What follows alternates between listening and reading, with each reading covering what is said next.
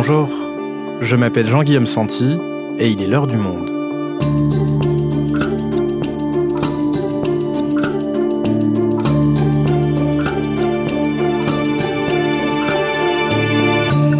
Aujourd'hui, d'où vient la théorie complotiste et raciste du grand remplacement, reprise notamment par le candidat d'extrême droite Éric Zemmour, mais qui a également fait son chemin dans les sphères militantes et sur les plateaux télévisés? Pourtant, malgré cette incursion plutôt récente, la théorie de la submersion d'une civilisation décadente par des barbares ne date pas d'hier.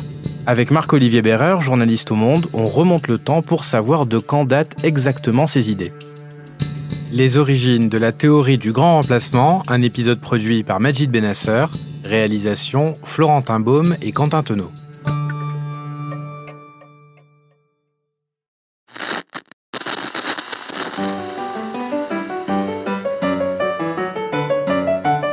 Sommes en 2017.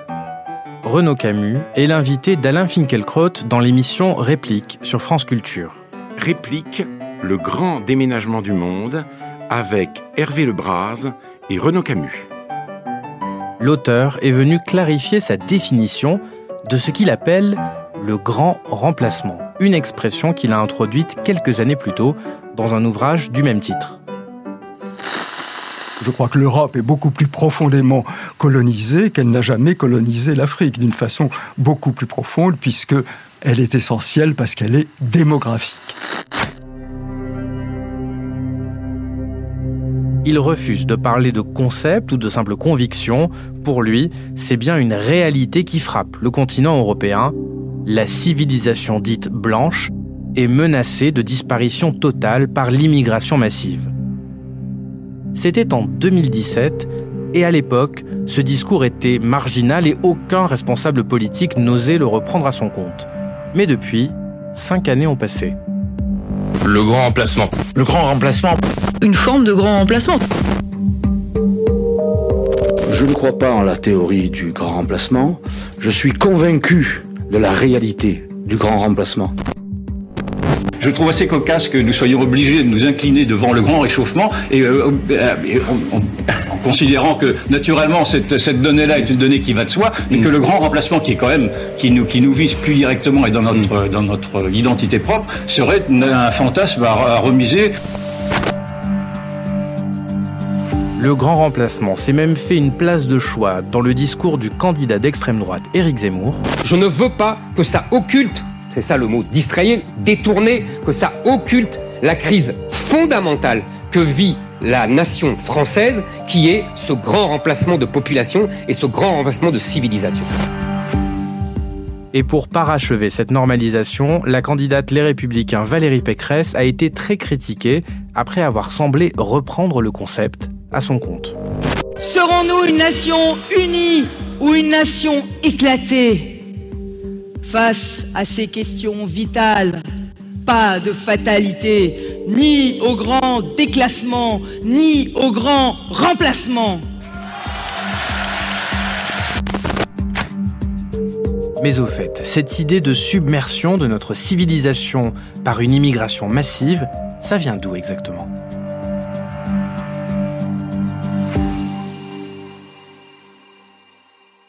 Marc-Olivier, pour commencer cet épisode, on va commencer par les bases. Donc, c'est quoi ce concept exactement de, grand remplacement? L'expression de grand remplacement est forgée par euh, Renaud Camus, un, écrivain qui, euh, après le tournant des années 2000, est un écrivain euh, déjà marginalisé et au début des années 2010, en 2011, dans un article, il introduit cette idée de grand remplacement, c'est-à-dire la substitution du peuple français par un peuple étranger, c'est-à-dire des immigrés, des descendants d'immigrés, qui viendraient donc prendre la place sur le sol français des Français légitimes, qui seraient donc des Français euh, de descendance bien établie en France. Donc il lance ce concept dans une série d'articles et derrière il va en faire un livre? Il fait une série d'articles d'intervention publique qu'il rassemble en effet dans un livre qui s'appellera Le Grand Remplacement. C'est un livre qu'il auto-édite, puis ensuite ce livre est repris par la maison d'édition de la Nouvelle Librairie, qui est une maison d'édition d'extrême droite et qui a donc aussi donc une librairie à Paris dans le 6e arrondissement. D'accord, et comment est-ce qu'il explique exactement ce, phénomène? Pour lui, c'est un, grand remplacement qui s'explique tout d'abord, comme je le disais, par l'immigration massive. Il parle même d'une contre-colonisation, d'un génocide blanc en cours. Il y voit même quelque chose de plus grave encore que la Shoah, puisque ça serait encore plus irréversible. C'est l'expression qu'il emploie. Euh, pour lui, encore plus irréversible, puisque les Juifs ont survécu à, à la Shoah, tandis que là, c'est un effacement pur et simple de la France qui serait en cours. C'est également un grand remplacement qui survient à cause de la place grandissante que prendrait l'islam en France. Il y aurait donc une islamisation de la France et qui fonctionnerait par une espèce de volonté d'emprise de l'islam, de ses représentants, ici en France, mais également à l'étranger. Il part de l'influence de ses princes, de ses financiers, et donc par là, on voit la main de l'étranger.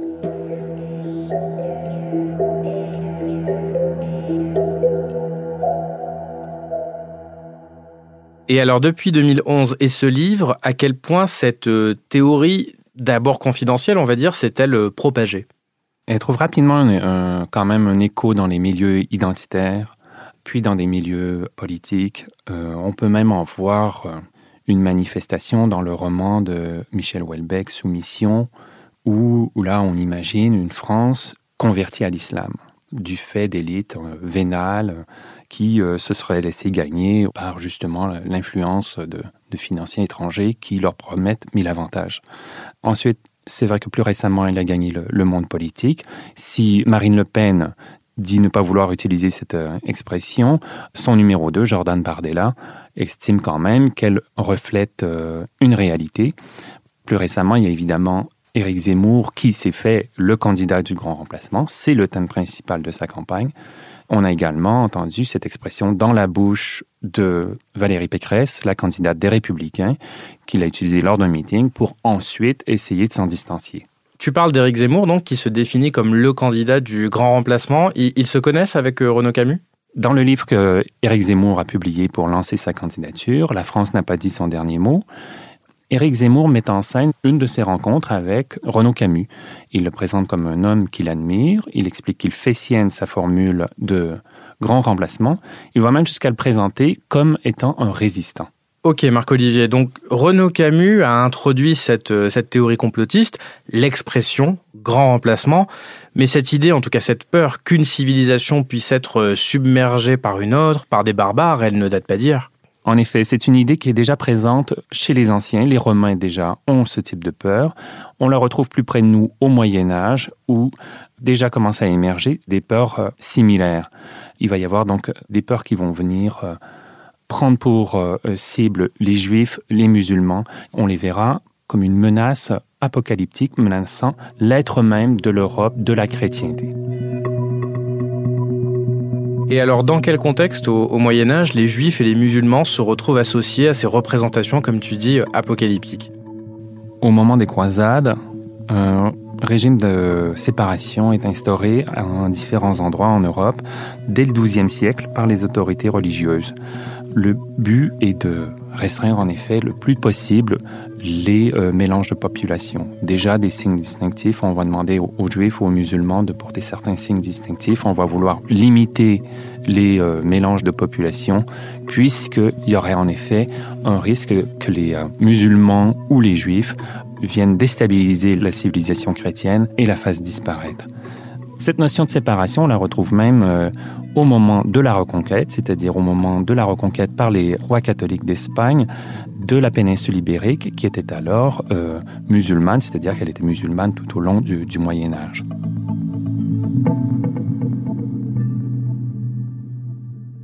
Et le terme reconquête dont tu parles, c'est à ça que fait aujourd'hui allusion le nom du parti d'Éric Zemmour? Oui, en effet, la référence est claire et explicite, même revendiquée. Et alors, après cette euh, Reconquista, donc, qu'est-ce qui se passe exactement? La reconquête se termine en 1492. 1492, c'est également l'année de la découverte de l'Amérique par Christophe Colomb. C'était à partir de ce moment-là que se met également en place donc en Amérique un régime donc colonial qui chasse les Amérindiens, puis euh, également un système d'esclavage des Africains.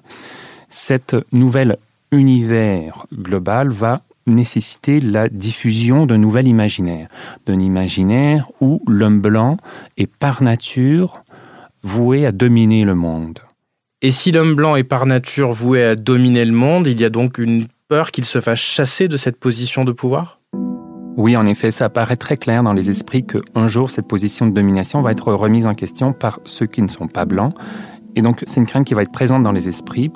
Le monde va être pensé en différents espaces culturels qui ne doivent pas être mélangés ou qui risquent, s'ils se mélangent, d'en venir à l'affrontement.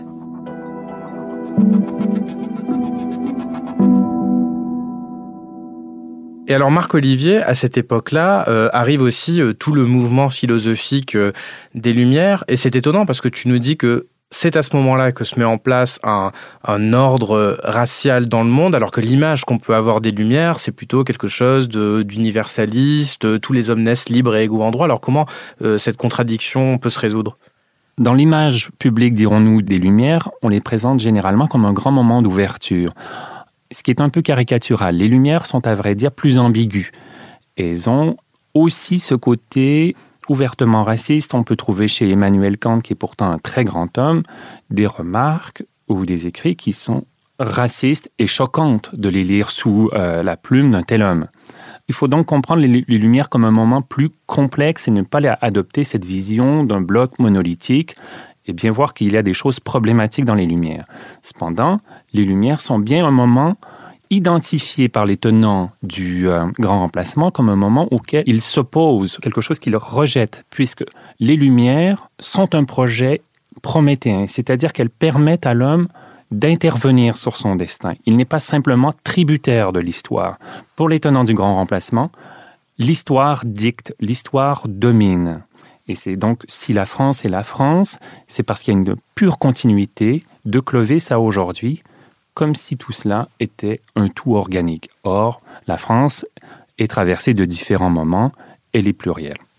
Si je te suis bien, les Lumières poussent l'idée qu'on peut changer le présent et le futur et améliorer quelque part la condition humaine et nos sociétés, alors que les partisans du grand remplacement disent non, il faut que les choses restent exactement comme elles sont et on est responsable de faire en sorte qu'elles restent comme elles sont.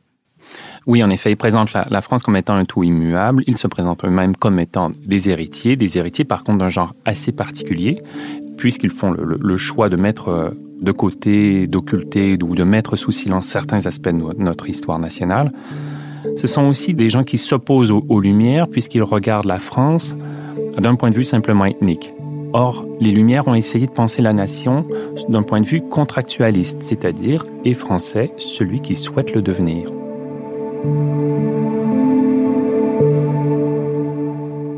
Et juste après ce siècle des Lumières, on en arrive au 19e qui a été euh, assez fertile pour les idées d'extrême droite. Oui, c'est le moment où se développe en France l'antisémitisme, mais c'est une pensée quand même différente, dans le sens où on pense d'abord les Juifs comme représentant une menace pour la France qui était d'abord une subversion. On n'était pas encore à l'idée de la submersion. Mais malgré tout, un étranger, un autre, ou quelqu'un qu'on désigne comme étranger ou comme autre, représente une menace ontologique, donc qui menace l'être même de la nation et euh, est pris pour cible à travers l'antisémitisme qui se propage en France, euh, notamment à travers l'affaire Dreyfus. Puis donc dans toute une presse assez puissante, animée en effet par Barès, Drummond, euh, puis Maurras.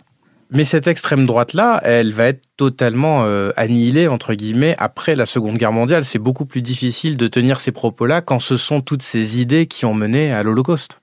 Après la Seconde Guerre mondiale, l'extrême droite doit se renouveler idéologiquement.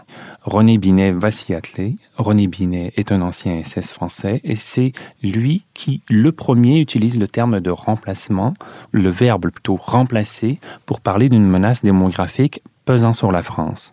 Il le fera notamment dans son livre Théorie du racisme. René Binet est proche notamment de Dominique Vénère, historien et essayiste, qui lui introduit la doctrine différentialiste. Dominique Vénère est l'une des sources identifiées par euh, Renaud Camus. Il le fait très peu hein, dans ses écrits d'identifier clairement quelqu'un comme étant une de ses sources. Il lui rend un grand hommage, un hommage appuyé. Et pour Dominique Vénère, il y a donc une continuité absolue en France de la préhistoire à aujourd'hui. Et cette continuité est même vraie pour l'ensemble de l'espace européen. Et il se suicide en 2013, notamment, dit-il, pour éveiller les consciences assoupies face aux crimes visant au remplacement de nos populations.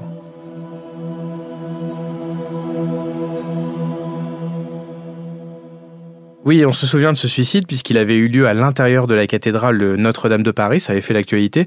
Euh, quelle autre source on peut trouver parmi euh, les inspirations de Renaud Camus? Il y a également le député euh, anglais Enoch Powell. Si on revient à l'après-guerre, c'est aussi le moment où commence une grande immigration venant en effet de l'hémisphère sud et Enoch Powell est un euh, député britannique bien établi, conservateur, et en 1968, il va prononcer un discours qui fera l'histoire et qui euh, est en effet une source d'inspiration pour euh, Renaud Camus. Il parlera notamment dans ce discours de rémigration, un terme promis à une grande postérité, hélas. Et ce discours d'Enoch Powell, c'est le discours dit des fleuves de sang. We must be mad. Literally mad. Il faudrait être fou, littéralement fou en tant que nation pour permettre l'entrée chaque année de plus de 50 000 immigrés qui sont, pour la plupart, à l'origine de la future montée de la population d'immigrants.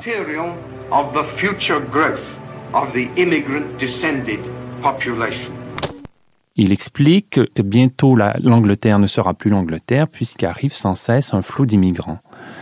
Il explique même que bientôt l'homme noir aura pris des mains de l'homme blanc le fouet dans ce discours se transmet toute une imagerie de la domination nécessaire de l'homme blanc sur l'homme noir, mais aussi l'idée que le mélange des peuples mène nécessairement au chaos.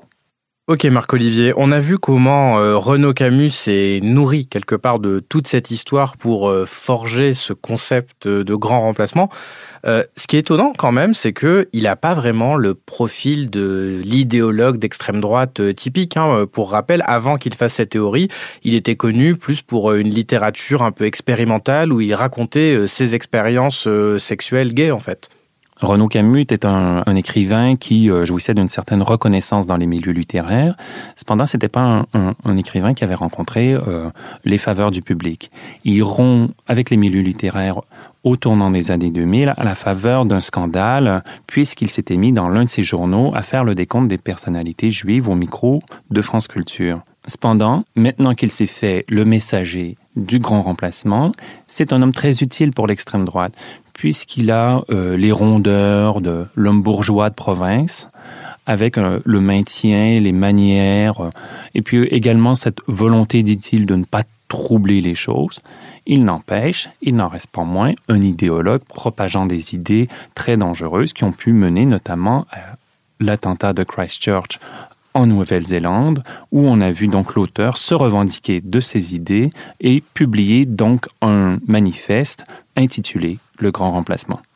Est-ce que cette théorie, elle est euh, contredite euh, par les, les chiffres de la démographie qu'on peut avoir? Les démographes nous disent qu'il n'y a pas en ce moment de grand remplacement en France. Il y a certes une immigration élevée, mais pas au point de menacer ce qui fait euh, la France et son identité.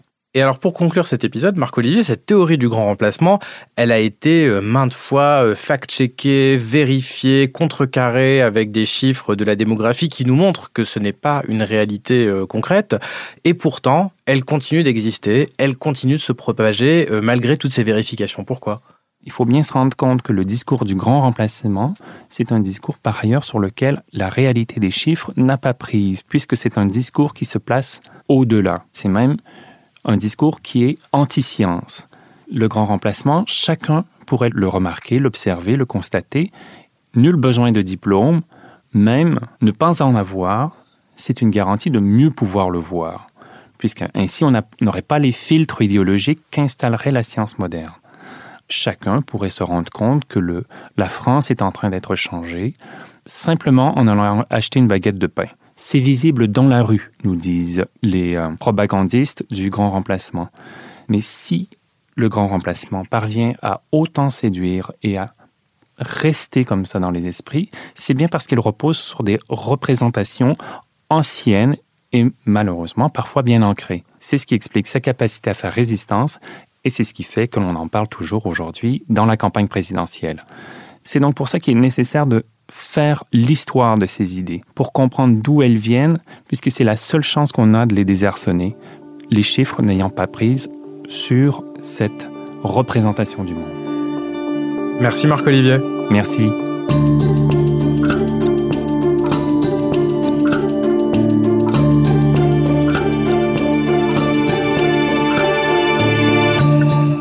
Si vous souhaitez en savoir plus sur le sujet, vous pouvez aller consulter l'article de Marc-Olivier Bérère dans la rubrique Débat en allant vous abonner sur notre site lemonde.fr. C'est la fin de l'heure du monde, le podcast quotidien d'actualité proposé par le journal Le Monde et Spotify. Pour ne rater aucun épisode, vous pouvez vous abonner gratuitement au podcast sur Spotify ou nous retrouver chaque jour sur le site et l'application lemonde.fr. Si vous avez des remarques, suggestions, critiques, n'hésitez pas à nous envoyer un email à l'heure du monde L'heure du monde est publiée tous les matins du lundi au vendredi. On se retrouve donc très vite. À bientôt.